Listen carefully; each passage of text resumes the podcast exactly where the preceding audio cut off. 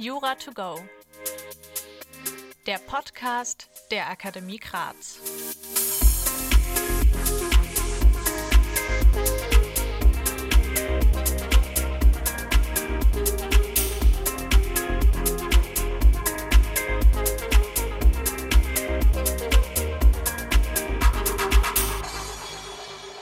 Hallo und herzlich willkommen zurück zu einer neuen strafrechtlichen Folge von Jura to go.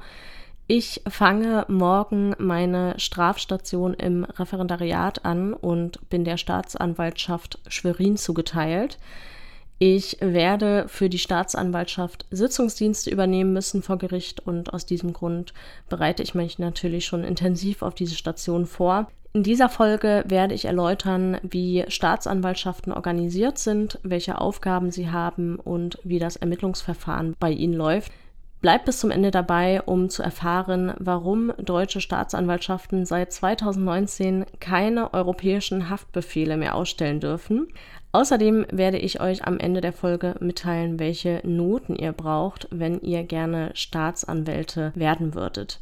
Gesponsert wird die heutige Folge von dem Beck Verlag und zwar mit den Ausführungen des Karlsruher Kommentars zur StPO von 2023. Beck Online ist die führende juristische Datenbank in Deutschland. Man hat hier Zugriff auf über 40 Millionen Dokumente, 1,4 Millionen Entscheidungen, über 120 Online-Kommentare und auch sieben Online-Großkommentare.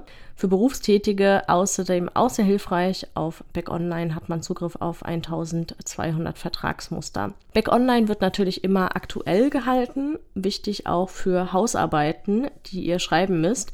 Alle Werke, Zeitschriften und Urteile auf Beck Online sind uneingeschränkt zitierfähig. Wenn ihr noch in den ersten Semestern seid und noch nie mit Back Online gearbeitet habt, dann schaut es euch auf jeden Fall mal an. Ich stelle in die Show Notes einen Link zu Back Online rein. In den meisten Universitäten bekommt ihr über die Uni Zugriff auf die Datenbank. Ihr müsst spätestens dann für die Hausarbeiten in der Uni gut mit Back Online umgehen können. Und es ist außerdem sehr hilfreich, sich dort Rechtsprechung rauszusuchen oder speziell für Jurastudenten auch bereitete Zeitschriften anzugucken. Ich starte mit der Organisation und den Aufgaben der Staatsanwaltschaft. Staatsanwaltschaften sind Teil der Exekutive, denn sie sind weisungsgebundene Behörden, die für die Strafverfolgung und Vollstreckung zuständig sind. Die Staatsanwaltschaften in Deutschland unterstehen den jeweiligen Justizministern der Bundesländer. Rechtsgrundlage für die Arbeit der Staatsanwaltschaft ist in erster Linie natürlich die Strafprozessordnung und auch das Gerichtsverfassungsgesetz. Zu den Aufgaben der Staatsanwaltschaft gehören die Erhebung der Anklage beim Strafgericht, die Vertretung der Anklage und nach einem Urteil im Erwachsenenstrafrecht auch die Strafvollstreckung. Im Jugendstrafrecht ist das Amtsgericht Vollstreckungsbehörde. Mehr zum Jugendstrafrecht könnt ihr in der letzten Folge hören. Die Staatsanwaltschaften haben ihren Sitz dort, wo auch die Landgerichte bestehen. Gemäß 141 GVG soll eigentlich an jedem Gericht eine eigene Staatsanwaltschaft bestehen, aber in der Praxis sind die Staatsanwaltschaften fast ausschließlich bei den Landgerichten eingerichtet worden. Sie sind dort für das Landgericht selbst und auch für die Amtsgerichte des Landgerichtsbezirks zuständig. In Berlin und Frankfurt am Main gibt es aber auch Amtsanwaltschaften bei den Amtsgerichten. Den Staatsanwaltschaften übergeordnet sind als Mittelbehörde die Generalstaatsanwaltschaften, die bei den Oberlandesgerichten eingerichtet sind. Sie üben nach 147 Nummer 3 Gerichtsvollziehungsgesetz die Dienst- und Fachaufsicht über die Staatsanwaltschaften ihres Bezirks aus. Außerdem nehmen sie die Aufgaben der Staatsanwaltschaft vor dem Oberlandesgericht wahr. Beim Bundesgerichtshof besteht die Bundesanwaltschaft. Grundsätzlich ist jede Staatsanwaltschaft für die Verfolgung der Straftaten im Bezirk des Gerichts zuständig. Es gibt aber auch Staatsanwaltschaften mit besonderen Schwerpunkten. Zum Beispiel gibt es in München eine Staatsanwaltschaft, die sich auf Dopingdelikte spezialisiert hat. In Cottbus hat sich die Staatsanwaltschaft den Schwerpunkt Computerkriminalität gegeben. Und so gibt es noch viele weitere Staatsanwaltschaften, die sich besondere Schwerpunkte rausgesucht haben und zu denen dann auch Fälle weitergeleitet werden, die sich nicht nur auf einen bestimmten Ort beziehen. Die Staatsanwaltschaften sind jeweils in verschiedene Abteilungen gegliedert. Jede Abteilung hat einen Oberstaatsanwalt als Abteilungsleiter. Die Zuständigkeiten der Abteilung bestimmen sich nach den dort zu bearbeitenden Deliktsgruppen. Es gibt zum Beispiel Spezialabteilungen für Kapitaldelikte, zur Verfolgung von Wirtschaftskriminalität, zur Verfolgung von Straftaten Jugendlicher oder zur Verfolgung von sogenannten allgemeinen Strafsachen. Allgemeine Strafsachen sind alle Delikte, die nicht in die Zuständigkeit von einer Spezialabteilung fallen. In Deutschland tragen Staatsanwälte und Sitzungsvertreter vor Gericht eine Robe und eine weiße Krawatte oder Fliege. Hintergrund für die Farbe der Krawatte ist ein Brauch aus dem 18. Jahrhundert, in dem die weiße Krawatte besonders mutige Staatsanwälte symbolisieren sollte, die sich trauten, bei einer Hinrichtung nah dabei zu sein. Als nächstes komme ich zur Zuständigkeit. Die örtliche Zuständigkeit der Staatsanwaltschaften folgt aus der örtlichen Zuständigkeit de, der Gerichte nach 143 GVG und den Paragraphen 7 bis 14 StPO. Wenn mehrere Gerichte zuständig sind, dann kann die Staatsanwaltschaft wählen, wo sie anklagt Sie kann am Tatort, Wohn- oder Aufenthaltsort des Beschuldigten oder Ergreifungsort anklagen oder dort, wo gegen den Beschuldigten schon ein Strafverfahren vor Gericht anhängig ist. Die Ermittlungen führt aber grundsätzlich der Staatsanwalt, in dessen Bezirk die Tat begangen wurde. Der Tatort ist der Ort, an dem der Täter gehandelt hat oder im Falle des Unterlassens hätte handeln müssen oder an dem der zum Tatbestand gehörende Erfolg eingetreten ist oder nach der Vorstellung des Täters eintreten sollte. Der Tatort ist natürlich nicht bestimmbar, wenn es um eine Straftat geht, die im Internet ausgeführt wurde. Hier bestimmt sich die Zuständigkeit der Staatsanwaltschaft nach dem Wohn- oder Geschäftssitz des Täters. Die Staatsanwaltschaft führt ja ein Ermittlungsverfahren durch. Deshalb will ich jetzt mal auf die unterschiedlichen Schritte dieses Ermittlungsverfahrens eingehen. Zu Beginn jedes Ermittlungsverfahrens steht grundsätzlich erstmal eine Strafanzeige oder ein Strafantrag. Nach 158 Absatz 1 StPO kann jeder Bürger Anzeige erstatten. Mit einer Strafanzeige wird der Polizei, der Staatsanwaltschaft oder einem Gericht ein Sachverhalt geschildert, der Anlass zur Strafverfolgung gibt. Bei bewussten Falschanzeigen übrigens kann sich der Anzeigerstatter natürlich selbst strafbar machen. Mit einem Strafantrag im weiteren Sinne macht der Übermittelnde außerdem deutlich, dass er die Straftat auch tatsächlich verfolgt sehen möchte.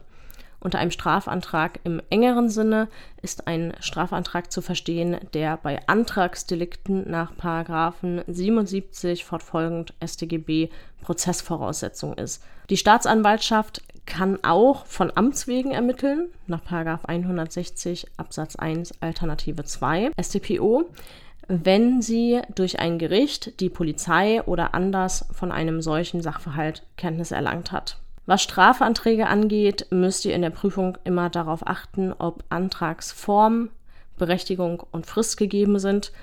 Der Antrag muss schriftlich sein, er muss vom Verletzten der Tat eingereicht worden sein und er muss innerhalb von drei Monaten nach Tat gestellt worden sein. Wenn die Staatsanwaltschaft Kenntnis erlangt von dem Verdacht einer Straftat, zum Beispiel durch Anzeige, dann muss sie den Sachverhalt erforschen im Rahmen des Ermittlungsverfahrens nach 160 StPO, um entscheiden zu können, ob sie öffentliche Klage erheben wird. Im Ermittlungsverfahren sollen Gesichtspunkte ermittelt werden, die für das Ermessen des Gerichts zur Bestimmung der Rechtsfolge der Tat wichtig sind. Die Staatsanwaltschaft muss hierbei nicht nur solche Umstände ermitteln, die zur Belastung dienen können, sondern auch solche, die zur Entlastung dienen können. Um diese Ermittlungen durchführen zu können, kann die Staatsanwaltschaft von allen Behörden Auskunft verlangen und kann auch Ermittlungen jeder Art selbst vornehmen oder von anderen Behörden wie der Polizei vornehmen lassen. Ein paar Standardbefugnisse hierfür sind in der StPO geregelt. Es gibt aber auch Maßnahmen, für die ein richterlicher Beschluss notwendig ist. Das ist insbesondere dann der Fall, wenn Grundrechte beschränkt werden. Maßnahmen, für die ein richterlicher Beschluss erforderlich ist, sind zum Beispiel die Wohnungsdurchsuchung, der Erlass eines Haftbefehls und die Überwachung der Telekommunikation. In der Praxis ist es so, dass die Polizei in Fällen von klein- oder mittlerer Kriminalität eine Frist von etwa zehn Wochen hat, um Ermittlungen durchzuführen und die Akten der Staatsanwaltschaft vorzulegen. Die Staatsanwaltschaft entscheidet dann, ob weitere Ermittlungen notwendig sind oder ob sie abgeschlossen sind. In Steuerverfahren werden die Ermittlungen durch Finanzamt, Hauptzollamt oder dem Bundeszentralamt für Steuern übernommen. Dann nach Abschluss der Ermittlungen ist die Staatsanwaltschaft verpflichtet, wegen 170 StPO zu entscheiden, ob sie Anklage erhebt oder das Verfahren einstellt. Die Verletzung dieser Pflicht kann Amtshaftungsansprüche auslösen. Ab Anklageerhebung ist die Staatsanwaltschaft Überwachungs- und Aufsichtsorgan des Gerichts und ist zur Überprüfung des ordnungsgemäßen Ablaufs des Zwischen- und Hauptverfahrens zuständig. Fehlerhafte gerichtliche Entscheidungen muss die Staatsanwaltschaft deshalb durch Einlegung von Rechtsmitteln korrigieren lassen. Wenn die Staatsanwaltschaft Anklage erhebt, das Gericht aber untätig bleibt, dann ist die Staatsanwaltschaft zu einer Untätigkeitsbeschwerde berechtigt und auch verpflichtet.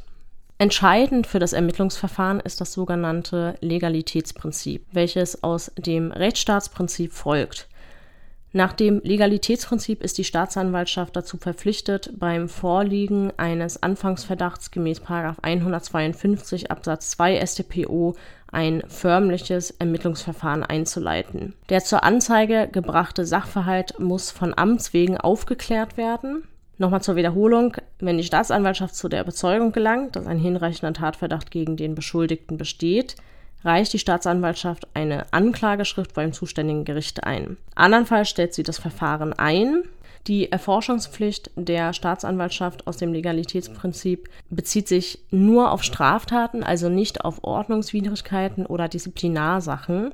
Die Straftat, zu der ermittelt wird, muss außerdem auch verfolgbar sein. Das ist zum Beispiel nicht der Fall, wenn ein Verfahrenshindernis besteht, wie zum Beispiel bei einem Minderjährigen unter 14 hört hierzu gerne meine letzte Folge zu Minderjährigen im Strafrecht. Es stellt sich die Frage, wann zureichende tatsächliche Anhaltspunkte, also ein Anfangsverdacht vorliegt, der die Staatsanwaltschaft zu Ermittlungen verpflichten würde. Allein die Möglichkeit, dass nach kriminalistischer Erfahrung eine verfolgbare Straftat gegeben ist, kann für den Anfangsverdacht genügen. Die Schwelle wird hier sehr niedrig angesetzt. Gerüchte und einseitige Behauptungen können aber natürlich nicht zureichende Anhaltspunkte sein, wenn sie nicht noch durch zusätzliche Tatsachen plausibel erscheinen. Je gewichtiger das Rechtsgrund ist und je weitreichender es durch die jeweiligen Handlungen beeinträchtigt wäre, desto weniger fundiert dürfen Tatsachen sein, die den Verdacht begründen. Es gilt natürlich ein Willkürverbot als Grenze, die Staatsanwaltschaft kann nicht einfach aus unhaltbaren Erwägungen ein Ermittlungsverfahren einleiten. Sie hat aber einen Beurteilungsspielraum bei der Beantwortung der Frage, ob ein Verdacht ausreichend ist. Dem Grunde nach darf das Legalitätsprinzip nicht aus fiskalischen Gründen beeinträchtigt werden. Die Justizverwaltung muss die notwendigen personellen und sachlichen Hilfsmittel den Staatsanwaltschaften zur Verfügung stellen. In der Praxis sind Staatsanwaltschaften aber so überlastet und unterfinanziert, dass zumindest bei vermeintlich geringfügigen Straftaten häufig überhaupt keine Ermittlungen mehr stattfinden oder nur Ermittlungen zur Suche nach Gründen für die Einstellung eines Verfahrens gesucht werden. Hierdurch wird das sogenannte Opportunitätsprinzip leider nicht nur die Ausnahme, sondern meistens sogar die Regel. Nach dem Opportunitätsprinzip kann die Staatsanwaltschaft zum Teil nur mit Zustimmung des Gerichts von der Erhebung der öffentlichen Klage trotz Anlass absehen, wenn andere Gesichtspunkte schwerer wiegen als das öffentliche Interesse an der Strafverfolgung. Kritiker sind der Meinung, dass fatale Folgen für den Rechtsfrieden und die Justiz daraus entstehen, dass das Legalitätsprinzip faktisch nicht mehr gilt. Nach 451 StPO und 4 Strafvollstreckungsordnung ist die Staatsanwaltschaft auch Vollstreckungsbehörde. Sie überwacht also die Vollstreckung rechtskräftiger Strafurteile. Sie lädt unter anderem Personen, die zu einer Freiheitsstrafe verurteilt wurden, sich aber noch auf freiem Fuß befinden, zum Haftantritt und prüft, ob dieser auch erfolgt ist. Außerdem überwacht die Staatsanwaltschaft die Zahlung von Geldstrafen und Zahlungsauflagen. Zum Schluss noch ein bisschen weitere Kritik, die sich über die Jahre so gezeigt hat. Anders als Richter unterstehen Staatsanwälte in Deutschland der Behörden- und Ministerialhierarchie und sind deshalb an Weisungen ihrer jeweiligen Vorgesetzten gebunden. Es besteht eine Ansicht, dass diese Weisungsgebundenheit nicht mit der Objektivität und Fairness von Staatsanwaltschaften vereinbar ist. Der Justizminister kann wegen dieser Weisungsgebundenheit durch Staatsanwälte Einfluss auf die Vorbereitung der Entscheidung der Judikative nehmen. Aus diesem Grund hat der Deutsche Richterbund 2015 verlangt, dieses Weisungsrecht bei Einzelfällen abzuschaffen. Der Deutsche Anwaltsverein auf der anderen Seite vertritt die Ansicht, dass die Weisungsgebundenheit der Staatsanwaltschaft aus dem Demokratieprinzip folgt Wegen dieser Weisungsgebundenheit dürfen aber deutsche Staatsanwaltschaften nach einem Beschluss des Europäischen Gerichtshofs aus dem Jahr 2019 keine europäischen Haftbefehle mehr ausstellen. Diese Haftbefehle können in Zukunft nur noch durch einen Richter erfolgen. Ganz zum Schluss, ich hatte es ja schon angekündigt, ich werde die Frage beantworten, welche Noten man braucht, um Staatsanwalt zu werden. Das lässt sich natürlich jetzt nicht in einem Satz pauschal sagen, denn das ist in jedem Bundesland anders. Nach der Legal Tribune Online ist Stand Januar 2023 aber klar, dass es schon lange nicht mehr erforderlich ist, dass man hierfür ein Doppelprädikat hat. In manchen Bundesländern ist das erste Examen mittlerweile sogar vollkommen unerheblich bei der Bewerbung als Staatsanwalt. Ich gehe mal ein paar Bundesländer durch. In Hessen braucht man insgesamt 15 bzw. pro Examen mindestens 7,5 Punkte. Wenn man aber noch andere qualifizierende Merkmale wie Berufserfahrung aufweist, dann kann man diese Punktzahl sogar unterschreiten. Sachsen, Thüringen und Sachsen-Anhalt stellen ebenfalls auf Gesamtnoten ab. In Sachsen sind 14, in Thüringen 15 und in Sachsen-Anhalt 16 Punkte insgesamt erforderlich. NRW legt den Schwerpunkt allein auf die Note des Zweitstaatsexamens. Es reichen hier 7,5 Punkte, wenn der Bewerber über Qualifikation verfügt oder gute Leistung in Stationszeugnissen nachweisen kann. Niedersachsen setzt grundsätzlich auf Bewerber mit mindestens 8 Punkten im zweiten Staatsexamen, nimmt aber dann doch auch Bewerber mit geringeren Punktzahlen. Bayern hält angeblich wohl noch recht streng an den acht Punkten fest. Im Saarland sind mindestens 7,5 in beiden Examina oder 9 Punkte im zweiten Staatsexamen erforderlich. Rheinland-Pfalz setzt in der Regel 8 Punkte im zweiten Examen voraus, berücksichtigt aber auch hier Auslandserfahrung aus irgendeinem Grund und den Gesamteindruck im Bewerbungsgespräch. Wir sind gleich durch. In Schleswig-Holstein ist wohl weiterhin ein Doppelprädikat erforderlich. Es scheint dort keinen Mangel an Staatsanwälten zu geben. Es gibt aber auch in Schleswig-Holstein Ausnahmen im Falle von fachlichen und persönlichen Qualifikationen. In Mecklenburg-Vorpommern braucht man nur 6,5 Punkte im ersten, aber mindestens 8 Punkte im zweiten oder besondere fachliche Qualifikation. In Baden-Württemberg sind mindestens 8 Punkte in beiden Staatsexamina erforderlich. Ein LLM oder eine Promotion gelten aber hier als Plus. In Hamburg sind sieben im ersten und acht Punkte im zweiten Examen erforderlich. In Brandenburg konnte überhaupt gar keine allgemeingültige Aussage darüber getroffen werden, ob Mindestnoten erforderlich sind. Scheint so, als wären sie froh, wenn sich irgendjemand da mal irgendwie bewirbt. Bremen setzt auf mindestens ein Prädikat, würdigt aber auch ehrenamtliche Tätigkeiten und weitere Berufserfahrung. Ihr seht also, wenn ihr Staatsanwälte werden wollt, dann werdet ihr irgendwie in irgendeinem Bundesland einen Weg finden. Vielleicht nicht in Bayern, aber definitiv anderswo. Ich wünsche euch auf jeden Fall Glück, wenn das der Fall sein sollte. Ich würde mich übrigens sehr freuen über eine Bewertung meines Podcasts. Das könnt ihr bei Spotify oder bei Apple Podcasts machen. Und zwar, weil das mir in dem Algorithmus hilft bei Spotify und Apple, um weiter oben angezeigt zu werden für neue Hörer. Ich wünsche euch eine schöne Woche und freue mich, wenn ihr auch beim nächsten Mal wieder dabei seid. Bis dann!